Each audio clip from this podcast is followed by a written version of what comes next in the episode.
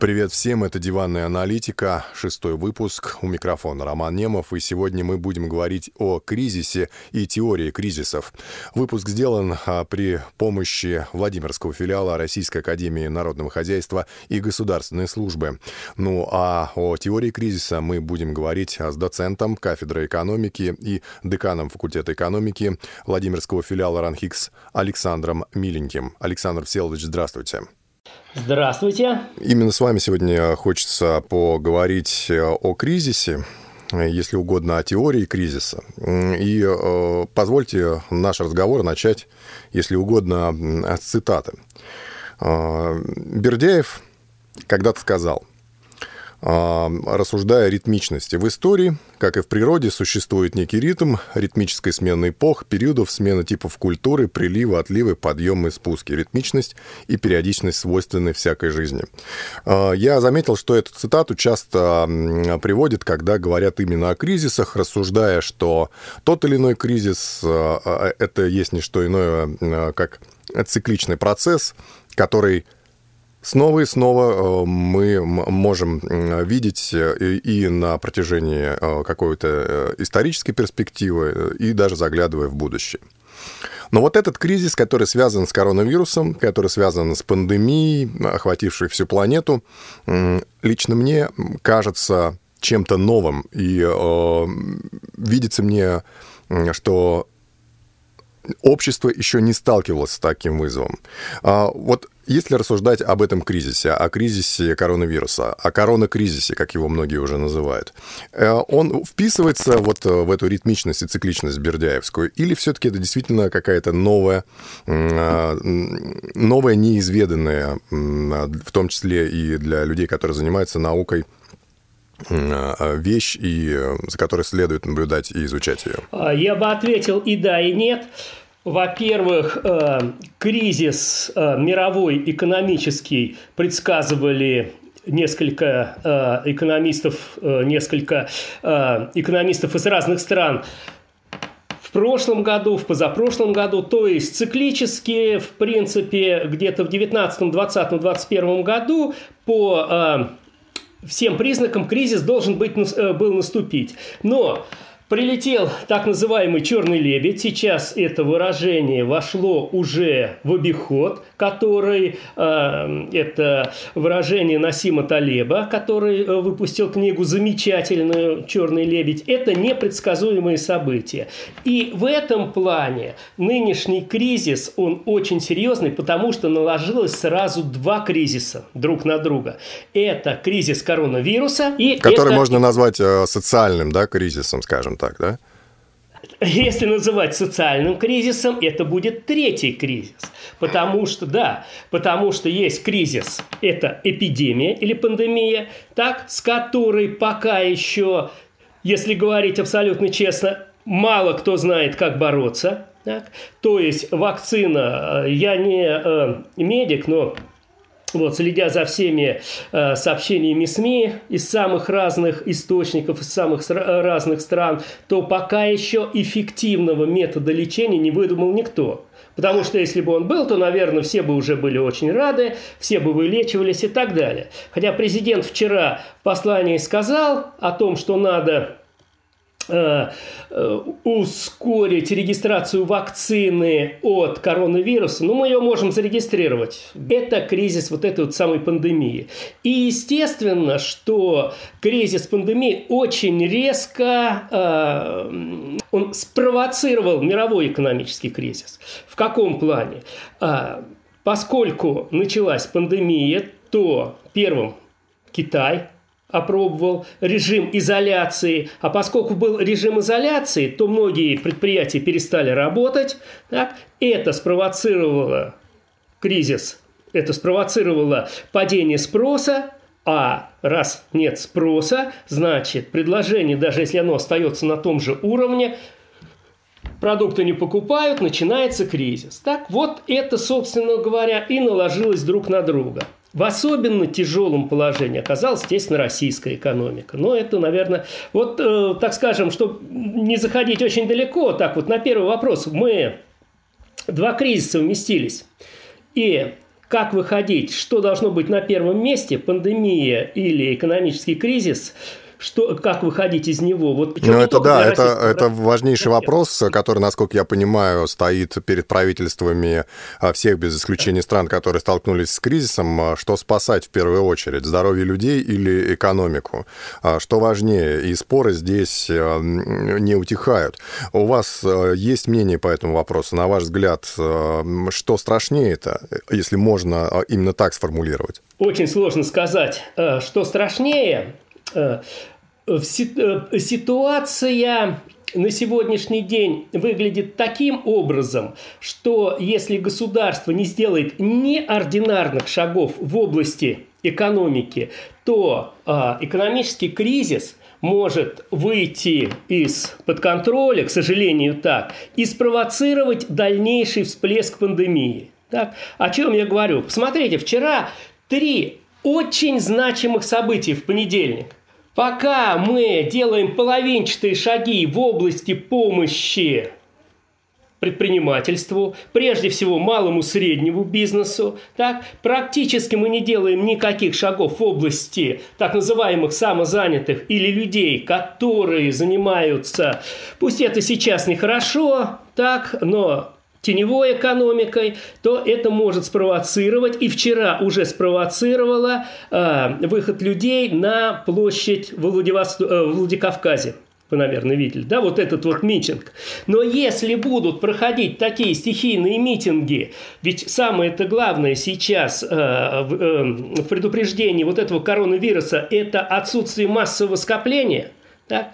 То есть люди выходят на стихийные митинги, и это может обусловить, дай бог, чтобы не обусловило, резкий всплеск пандемии резкий всплеск опять заболеваний, так? а это дополнительные траты. Можно здесь предположить, что и э, если государство будет э, по-прежнему предпринимать половинчатые меры и половинчатые шаги по поддержке малого и среднего бизнеса, то люди, занятые э, в, в этой сфере экономики, так или иначе все равно начнут работать и тоже будут нарушать режим самоизоляции. Да, именно так. И это будет Обязательно. Вот понимаете, вообще э, на 100% что-то предсказывать невозможно. Но это будет на 100%. Почему? Смотрите, э, коронавирус. Так, заболеем мы, не заболеем мы. 50 на 50. Что перевы, э, перевесит? Страх или безответственность? Ведь очень много людей говорят, что это вообще выдумки. Грустная да? шутка, которая перетекает из выпуска в выпуск, э, я об этом говорю чуть ли не с самого первого выпуска, о том, что умирать от голода страшнее, чем корон... от коронавируса, говорят люди. Совершенно верно, Роман. Причем это становится уже не шуткой, это становится реальностью. Посмотрите, коронавирус. Заболеете вы, не заболеете вы – Выздоровеете вы. Человек надеется всегда, что он выздоровеет. Как это будет? Но когда он открывает пустой холодильник, когда он видит, что деньги заканчиваются, а ему надо кормить семью, особенно если эта семья большая, то вот этот страх, он реальный. Мне сегодня надо кормить семью, мне сегодня надо кушать. Какой коронавирус? Понимаете, слава богу, слава богу, что у нас ситуация не такая, как в Италии, например, или э, в Китае, когда мы видим все вот эти вот, не мы, Слава богу, не мы, когда они видят, заболел сосед, трупы там на улицах показывают, не знаю, там можно доверять этим картинкам или нет, так, это второй вопрос. Но люди видят реально. На сегодняшний день, скажите, вот э, так вот. И из моих знакомых, например, никто не заболел. Даже очень много знакомых, студентов в Москве. Кому звонишь, все вроде бы тьфу-тьфу-тьфу нормальные. Как у вас? У меня есть э, заболевшие среди моих знакомых, к сожалению. Но, к счастью, да. вроде Там много или единицы? Единицы. Единицы. Вы поговорите с представителями малого и среднего бизнеса. Более 90% испытывают колоссальные трудности. Во всяком случае, об этом говорят. Ну, я вот. об этом знаю не понаслышке, потому что э, подавляющее большинство именно э, людей, с которыми я общался, в том числе и здесь, и в диванной аналитике, говорят о том, что, в общем-то, после этого кризиса, после коронакризиса, многие бизнесы просто прекратят свое существование, люди разоряются. У нас наблюдается огромное количество заявок на банкротство именно от индивидуальных предпринимателей, да и от физических лиц в том числе. Я разговаривал об этом с людьми, которые юристы занимаются банкротствами. И получается, что у этого кризиса, как вы уже сказали, да, есть две очень важные стороны. Но вот об этом я и хотел вас спросить. Насколько я понимаю, любой кризис, и вообще кризис ведь с греческого переводится как перелом или поворотный пункт, но люди, которые занимаются изучением кризиса, говорят, что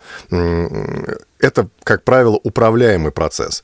А, правильно я понимаю, что а, пандемия именно вот этого а, неуправляемого, в свою очередь, коронавируса вносит серьезные коррективы именно в управлении кризисами. Не могли бы вы мне и нашим слушателям буквально в двух словах рассказать, вот как обычно кризис управляемый преодолевается? И почему сейчас вот эти все привычные методы по управлению кризисом кризисом не работают из-за коронавируса? Э, если говорить о теории кризисов, буквально две минуты и э, максимально постараюсь популярно. Так, э, если говорить о самых первых исследованиях в области кризисов, надо обратиться э, к величайшему экономисту всех времен и народов Адаму Смиту. Помните даже, как у э, Евгения Онегин ругал Гомера Феокрита, зато читал Адама Смита и был глубокий эконом, то есть умел судить о том, чем государство богатеет и так далее, и так далее. Адам Смит считал, что кризисы в рынке происходят только из-за несовпадений спроса и предложения. Но причем он считал, что кризисы – это очень хорошо. Вот это как раз ответ на вас вопрос. Почему? Потому что рынок в силу того, что рынок является свободным, то есть стихийным, так, не управляет процессами так, чтобы сделать распределение ресурсов по отраслям экономики оптимальным. В результате в одной отрасли получается густо, в другой пусто. Там, где густо, то есть большое предложение, цены падают и э, предприятия теряют прибыль или разоряются. Там, где пусто, предложение маленькое, спрос большой, цены растут, предпри... э, прибыль у предприятий получается высокая. В результате рынок сам делает так, он вводит термин «невидимая рука рынка», что рынок сам переводит э, активы из отраслей с низкой прибыльностью, там, где высокое предложение, маленький спрос, в отрасли, где предложение маленькое, а спрос высокий. И в результате все получается сбалансированным. Мало того, Адам Смит говорил, что кризисы – это хорошо, потому что при этом отсекаются неэффективные предприятия, экономика выходит на новый уровень. Ну, некая Правда? такая теория эволюции на экономический лад, да, насколько я понимаю, да, выживает сильнейшая. Она, и она как вот э, тогда, естественно, 18-19 век, все считали, что прогресс приносит только благо, так, мы сейчас убеждаемся, что это не совсем так, мягко скажем. Вот. И все пойдет вперед, все будет великолепно. Правда, никогда не надо говорить о том, что кризис – это благо предпринимателям, разорившимся, и э, людям, которые потеряли работу. Это не совсем безопасно для здоровья. Так? И эта теория господствовала до величайшего кризиса 29-33 годов 20 века. Так, когда господствовали теории вот этого Смита, так, о том, что делать ничего не надо, а э, рынок все сам поставит на свои места, а кризис 29 года, 29-33 года показал, что если ничего не делать, то кризисные явления накапливаются все больше и больше, катится снежный ком, и экономика может вообще прийти к краху. Почему? Потому что второй величайший экономист всех времен и народов Джон Мейнард Кейнс, он впервые обосновал роль государства в экономике. Почему? Посмотрите, когда у людей, вот Кейнс провел огромную работу и показал, что когда у людей доходы значительно превышают их потребности в самых непосредственных благах, то есть еда, дом и так далее. У людей остаются доходы, которые они назад в экономику не возвращают. То есть они их сберегают. Если человек получил деньги и вывел их из экономики, значит какой-либо продукт не продастся. Следовательно, часть предприятия банкротится, из экономики уйдет. То есть маленькая часть, это абсолютно нормально, это хорошо. Но если начинается кризис, обанкротился один человек, второй человек, так, мы видим, одного сократили, второго сократили. Естественное наше желание оставить деньги на черный день. Собственно говоря, что происходит сейчас в государстве, видите, кубышечка-то не распечатывается, фонд национального благосостояния. Это мы чуть-чуть попозже поговорим. Видимо, черный день, по мнению властей, такой, когда надо полностью ее распечатывать, еще не наступил. Так, люди начинают все больше сберегать, а раз они сберегают, спрос падает. Раз спрос падает, продать предприятия свои продукты не могут – Начинается новая волна банкротств, люди еще больше сберегают, и еще новая волна банкротств. Что в этом случае делать? И вот Кейнс говорит, что единственное, как выйти из кризиса, это должен появиться какой-то третий субъект, который предъявит совокупный спрос на непроданные товары. Он говорит, это может быть только государство. Государство пользуется кенсианскими рецептами, то есть они гасят кризис, вбрасывая гигантские деньги в экономику. Так было в 2008 По году, властей, более триллиона такой, долларов Обама вбросил. Сейчас вы видите, Трамп вбрасывает гигантские так деньги в экономику. Люди начинают. Теория кризисов именно такая. Рецепт пока только один. Но почему на сегодняшний день не действует замечательный рецепт великого Кейнса, а потому что экономика стала глобальной. Так? Рецепт Кейнса действовал в отдельно взятом государстве или в немногих государствах. Но на сегодняшний день денег значительно больше, чем ресурсов, значительно больше, чем мирового валового продукта. То есть мы вбрасываем еще денег, а денег-то и так полным-полно. При этом спрос сокращается – вся экономика глобальная, неважно, мы бросили деньги в Соединенные Штаты, в Китай еще, они разойдутся по всему миру, а там и так денег полно. И, а спрос глобальный, он сокращается. В этом плане, наверное, нужен какой-то новый выход, какие-то новые рецепты, но их нет. А, да. Я правильно понимаю, что а, вы связываете а, вот этот экономический кризис, который сейчас на планете Земля, все-таки в первую очередь с глобальными экономическими процессами, а не с пандемией коронавируса. Я все-таки хочу понять, коронавирус повлиял на именно на этот кризис. Он сделал его особенным, что вот те э, методы, о которых вы говорите, не работают, в том числе и из-за того, что не поддающаяся лечению зараза сейчас овладела планетой. Конечно, очень сильно повлиял. В чем повлиял коронавирус? Коронавирус в результате того, что многие страны проводят изоляцию, или, как у нас это называется, самоизоляция, закрываются предприятия, люди не ходят на работу, сокращается резко спрос, а предложение остается тем же самым, то есть на чисто экономические процессы, если такое выражение позволено, наложился еще и кризис вот этой самой пандемии. Мало того, на сегодняшний день люди находятся в стадии неопределенности. Они не знают, когда он кончится кончится ли он, что будет дальше.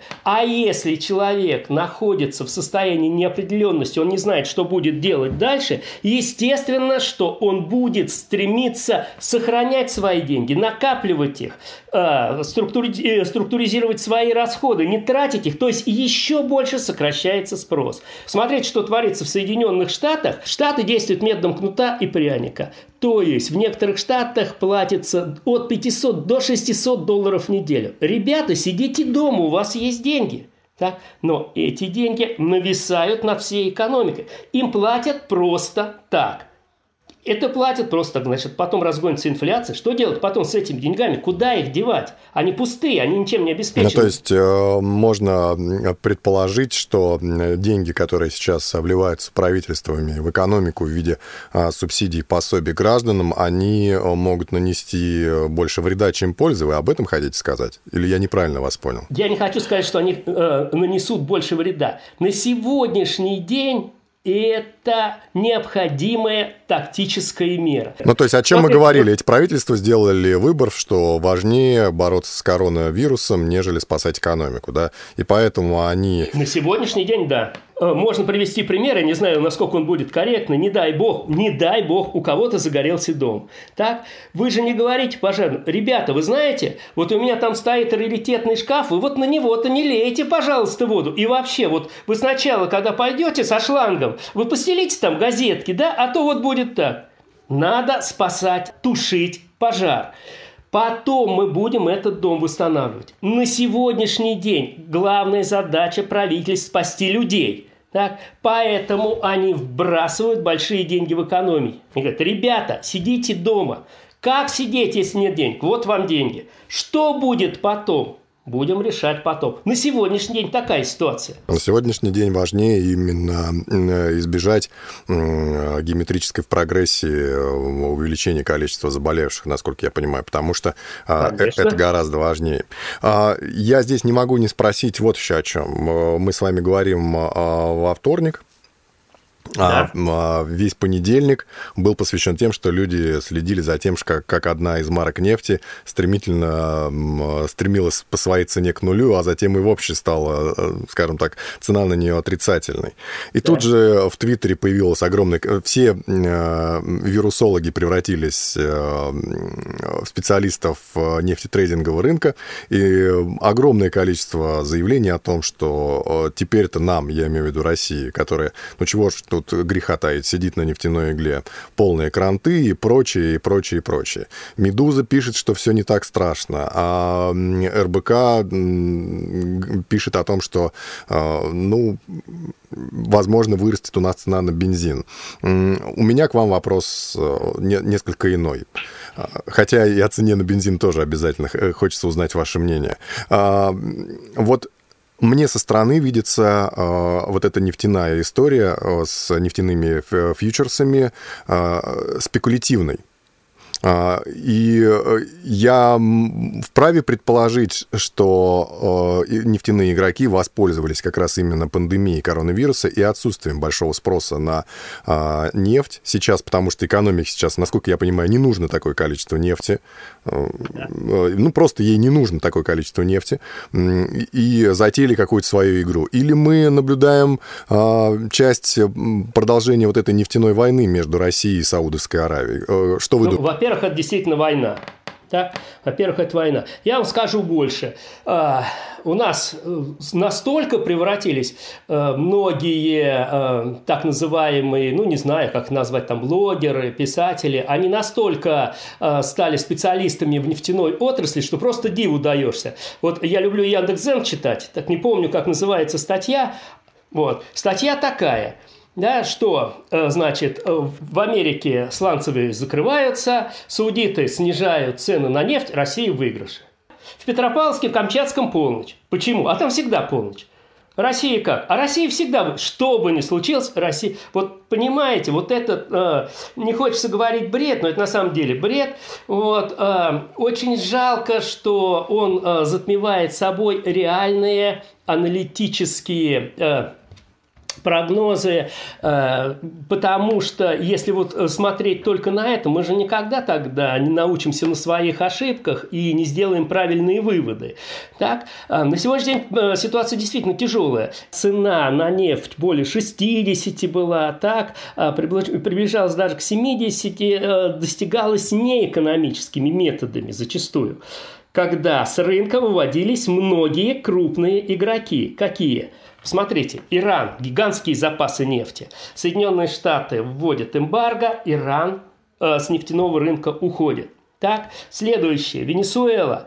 Так, э, когда тоже вводятся различные санкции, по тем или иным причинам Венесуэла не может поставлять такое количество нефти на мировой рынок. Ливия тоже ушла. Вспомните прошлогодние атаки э, ракетами с территории Йемена по нефтеперерабатывающим заводам Саудовской Аравии, когда цены подскочили сразу очень и очень высоко. Вот такими внеэкономическими методами тоже поддерживались высокие цены на нефть. Но уже в этом году было ясно, уже э, с начала коронавируса в Китае было ясно, что э, предложение на нефтяном рынке значительно превышает спрос, так, и поэтому э, собрали по инициативе Саудовской Аравии совещание ОПЕК+, оно было 6 марта, до этого тоже были переговоры, которые ни к чему не привели, и 6 марта нам предложили сократить э, объем добычи нефти на 30 тысяч баррелей в день.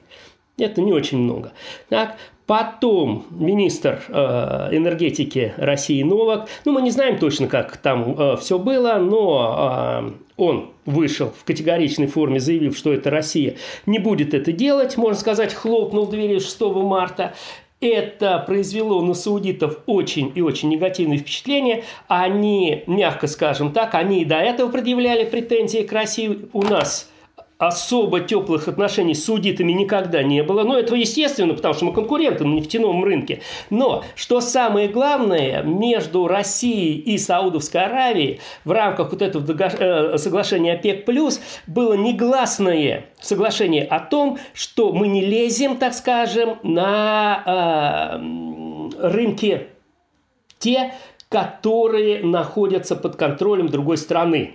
Можно так сказать. То есть мы контролировали Европу, мы туда поставляли нефть, мы поставляли нефть в Китай, но у Саудовской Аравии Китай огромное потребление нефти, так? А Саудовская Аравия – это Соединенные Штаты, это Ближний Восток, это Азия, Япония, там Южная Корея и так далее. И такое негласное соглашение о том, что мы на рынке друг друга не лезем. Что сделали саудиты? Почему это война? Потому что, можно сказать и так, они вторглись на те рынки, которые контролировала. На европейский рынок, да, об, об этом много тоже вчера говорили, что саудиты чуть ли да. не бесплатно в Европу нефть свою стали предлагать. Я прав, э, предполагая, что э, люди, вот игроки этого нефтяного рынка, противники России в данном случае на этой, на этой нефтяной баталии, а, а, они воспользовались э, коронавирусным кризисом для того, чтобы, ну, собственно говоря, эти рынки переделить.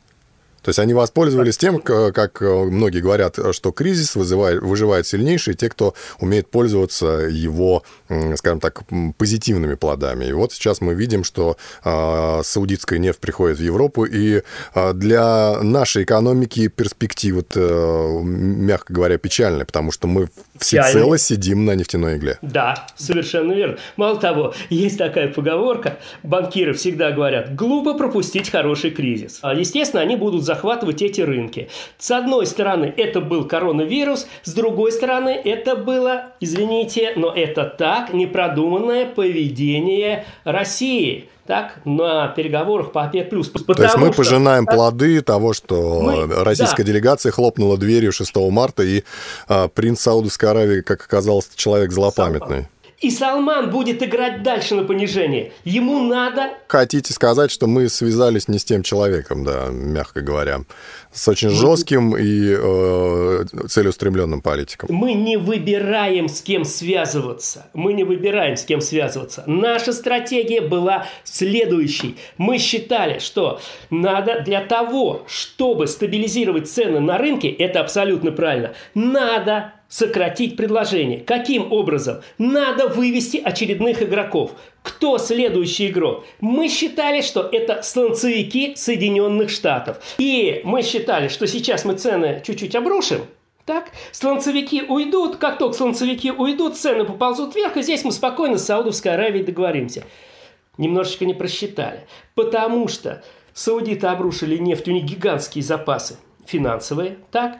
Трамп начал свою игру, вы знаете, да, Трамп начал поддерживать вот этих вот самых э, нефтяные компании. В чем еще был э, просчет? В том, что, понимаете, чтобы э, законсервировать наши э, скважины, которые находятся там на Ямале где-то, это тяжелейшая задача. Их потом расконсервировать невозможно. Легче пробурить новую скважину. А слонцевики закрыли и ушли. Саудовская Аравия закрыли и ушли. Все это связано с чисто природными условиями многие компании в Соединенных Штатах захеджировались. Хедж – это страхование. Так? Где-то по ценам 50-60 вот в этом вот пределе. И все, весь удар пришелся не на нефтяни, нефтяников, а на инвестиционные институты, на банки, которые, на страховые компании, которые их страховали. И может быть, вы помните, может быть, что после 6 марта, после вот этого, на следующей неделе ФРС опускает а, ставку почти до нуля. Это значит, что выделяются беспрецедентные средства на поддержку финансовых институтов Соединенных Штатах. Им говорят, ребята, мы деньги напечатаем, мы вам даем, а возвратите, когда рынок восстановится. Соединенные Штаты могут так делать. Они печатают бумажки, которые по всему миру расходятся. Мы, к сожалению, так делать не можем. Заканчивая нефтяную вот эту часть нашего разговора. Что нас ждет э, в связи с этим, на ваш взгляд? что нас ждет, сказать очень трудно. Вы знаете, кстати, для чего э, нужны э, прогнозисты в экономике, экономические прогнозисты? Расскажите. Э, ну, экономические прогнозисты нужны для того, чтобы синоптикам было не так обидно. Да? Поэтому, прог... да. вот, поэтому прогнозы вещь очень и очень неблагодарная. Ну, вот, ну окей, а, цены я... на бензин вырастут в России? Обязательно. Обязательно. Позиция нашей экономики, то есть э, мы же все-таки часть глобального рынка, упадут, да? Очень сильно упадут. А, если говорить очень грубо, может быть, меня будут за это ругать, но тем не менее, даже если нам отдать всю бесплатную нефть в мире и весь бесплатный бензин, они цены будут только расти только расти, потому что цена нефти в, себесто... э, в себестоимости бензина по разным оценкам ставит с 7 до 15%. Все остальное налоги, сборы, которые берет себе государство. Так? Поэтому нефтяники и нефтеперерабатывающие заводы бензина, они просто вынуждены повышать цены, чтобы хоть как-то компенсировать. А государство с них опять забирает. Так? В Соединенных Штатах по-другому. Вы, вы знаете, сколько на сегодняшний день стоит литр бензина в Северной Дакоте? Ну вот приблизительно хотя бы вот просто циферку маленькую. Полтора доллара. Угу. Роман, вы огромнейший оптимист. Стоит 12 центов или 2 рубля 35 копеек в переводе на наши в переводе на, на прошлой неделе так стоило, да. 2 рубля 35 копеек. У нас цены на бензин падать не будут. Ни в коем случае. Так? Это налоги. Это налоги, которые на них давят. Так? А поскольку основные доходы все-таки российского бюджета – это нефть и газ, а на газ вы знаете, что тоже цены падают очень и очень сильно, так, поэтому там тоже ситуация не очень хорошая, то э, пошли выпадающие доходы бюджета. Что будет дальше, сказать очень сложно. В этой ситуации так, как расходовать деньги Фонда национального благосостояния? Почему, наверное, вот почему сейчас не платят? Так, э, намного больше, видимо, информации у руководства, и они не считают, я так думаю, так что уже настал черный день. А, я правильно понимаю, что черный день-то впереди? То есть э, мы к нему стремим, стремимся или... Э, ну, вы простите меня, я-то как раз журналист. Я, я знаю, что люди, которые занимаются именно наукой, и, и ваш прекрасный анекдот об экономических прогнозистах это только подтверждает, не любят делать прогнозы. Но я журналист. А, я-то как раз э, люблю именно заглядывать вперед. И вы меня либо успокоите, либо подтвердите мое волнение, чтобы я еще хуже стал спать по ночам. Мне лично кажется, простите, что на нас надвигается огромная жопа, простите. А, и вот она скоро вот э, перед нами встанет и эм, по многим причинам, и по экономическим, и из-за коронавируса. Возможно, я ошибаюсь. Ну, во-первых, она встала, вы видите, уже перед всем миром. И сейчас задача не пугаться, а сосредоточиться и находить выходы из этой ситуации. Так? Но не случайно же президент говорит, так, ребята, берите на себя инициативу. Сколько там можно сидеть просто? Но за последнее время так приучили всех, что все смотрят наверх. Сказал президент, мы сделали. Так? На сегодняшний день надо делать. Да, это политическая модель, сами. у нас вертикаль власти, ничего с этим не поделаешь. И даже несмотря на заявление в одном из первых посланий, что увеличены полномочия губернаторов, насколько я понимаю, отсутствие финансовых возможностей подавляющего большинства регионов а, не позволяет губернаторам принимать или иные решения. Потому что они и так или иначе все равно нет. зависимы от э, центра. Да, это вне всякого сомнения. Но тем не менее, вот посмотрите, например, если брать, ну, можно же сделать э, какие-то нормальные шаги, которые, ну, хотя бы что-то э, сделают позитивные для людей. Вот вы в прошлый раз говорили с Романом Владимировичем, да, вы обсуждали э, запрет на алкоголь, да, но я скажу, что э, руководство области сделало очень правильный шаг, когда разрешило, например, выезжать людям на дачи. Давайте Это говорить да? Э, честно, мне кажется, люди и без разрешения многие уже на даче бы выехали раньше, если бы не, не прогноз погоды, который здесь э, нас так или иначе расстраивает в последнее время. А как только станет потеплее, организовано и с разрешениями, и без разрешений, все люди туда отправятся.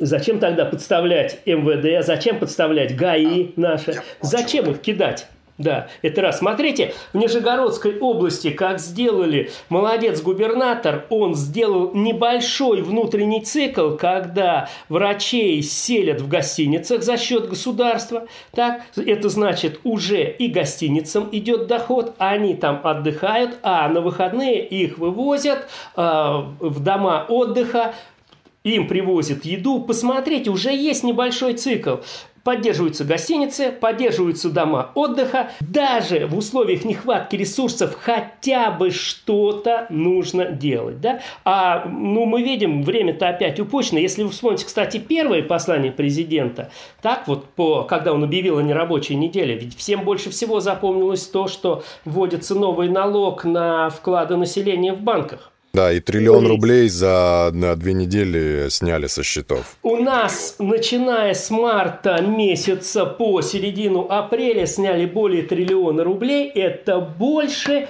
чем за весь прошлый год кто, какие аналитики там сидят, кто это готовит такие послания президенту, так? Вот, это очень сложно сказать, поэтому сейчас вот дефицит именно в этих вот э, профессионалах, так? Что будет дальше? Сказать весьма и весьма сложно. Так, вот, если быть, а экономисты все циничные, если быть циничным, посмотрите, что сейчас э, государство делает по экономике, так, вот к огромному сожалению, в нашей стране структура экономики такова, что малый и средний бизнес, это вот частный бизнес, составляет приблизительно 17-18% всего-навсего валового внутреннего продукта. Еще 7-8% это крупный, именно частный бизнес. Это частный бизнес крупный.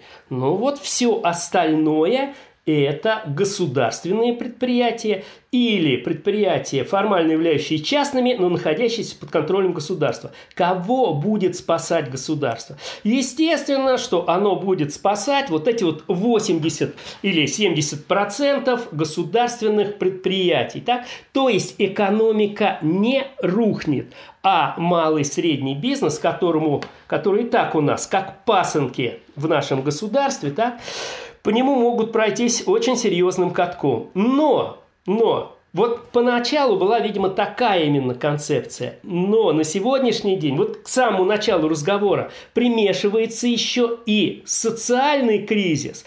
То есть, оказывается, у малого, среднего бизнеса есть и семьи, и все остальное. И получается, что очень большое количество людей в Российской Федерации оказываются в зоне экономического риска мягко, так скажем, в зоне экономического риска. есть... Владикавказский сценарий может повториться. Причем все предсказывали, что такое развитие событий может быть не раньше осени. Жизнь всегда вносит коррективы. Сейчас придется на это реагировать. Вы видите, уже президент потом, по-моему, в третьем послании сказал, давайте, ребята, выплачивать там по 12 тысяч. Так, это, конечно, очень мало, но это что-то. Государство в прошлом году ввело налог на самозанятых, пока не во всех областях, так? Там 4% на, ввело налог на самозанятых, правильно? Ничего не сделав для того, чтобы они устроились. Давайте возьмем с них, кто сейчас будет помогать самозанятым. Может быть, недавно был опубликован список Forbes э, из российских олигархов. Ребят, может, вы все-таки 4%-то как-то Покажите это по телевидению, э, по телевидению, и все увидят, что мы в одной лодке. На сегодняшний день, к огромному сожалению, население не чувствует себя в одной лодке с олигархами. Да? Если они отдают, покажите это по телевидению. Скажите, ребята, мы с вами, что еще надо? Так, давайте мы будем не пиар-ходы, а реальные действия, которые помогут. Губернатор, у вас мало ресурсов, да, но у нас есть частные. Это благие пожелания. Можно ли предположить, что, э, и об этом говорят многие ваши коллеги, и аналитики, и люди, которые занимаются изучением кризисов, что мы уже живем в эпоху кризисов и вступаем э, в ее новую фазу, в новую фазу этой эпохи, когда э, вот подобные экономические и социальные кризисы будут все чаще и чаще. Это опять-таки только предположение. Я считаю, что ситуация пока очень непредсказуемая, очень тяжелая. Естественно, что мир мы, э, весь мир победит коронавирус. Когда это случится, очень сложно сказать. С какими потерями мы выйдем оттуда, очень сложно сказать. Но экономика, наверное, цивилизация, мы все будем другими. Уже на сегодняшний день. Посмотрите, обязательно будут абсолютно новые IT-технологии. К чему мы приходим? Хотим мы или нет, это так будет. Будут огромнейшие вложения в фарм-индустрию, и очень многие получат прибыль. Начнут развиваться технологии именно в этой сфере. Начнут развиваться абсолютно новые производства, так, которых мы пока даже понятия не имеем. В этом смысле кризис очистит. Сколько мы при этом потеряем? Домохозяйств, малого бизнеса, крупного бизнеса. Вот это не может предсказать никто. Самая тяжелая, видимо, ситуация в России очень хотелось бы быть неправым. Так, пускай лучше буду синоптиком, видимо, все-таки придется на осень. Видимо, придется на осень. Почему? Потому что лето традиционная пора, когда многие экономические трудности не замечаются, опять те же дачи. Российское население очень и очень терпеливое. Так, нам не привыкать. Мы всю жизнь, видимо, живем в каких-то кризисах. Вспомните, сколько их уже было. 91 98 2008 и так далее. Но осень это будет очень тяжелое время. Мне бы хотелось очень сильно ошибиться. Но все-таки сейчас, насколько я понимаю, подавляющее большинство правительств, если не все, а, во главу угла поставили именно спасение людей, а не спасение экономики. А экономику будем спасать потом. Александр Селович, спасибо да. большое, а, что нашли время пообщаться с мной и слушателем диванной аналитики. Мы говорили о кризисах, теории кризисов с Александром Миленьким. Спасибо большое и Хорошего вам дня. До свидания. Спасибо вам, Роман. Всем нашим слушателям прежде всего здоровья и удачи, которая нам сейчас всем нужна.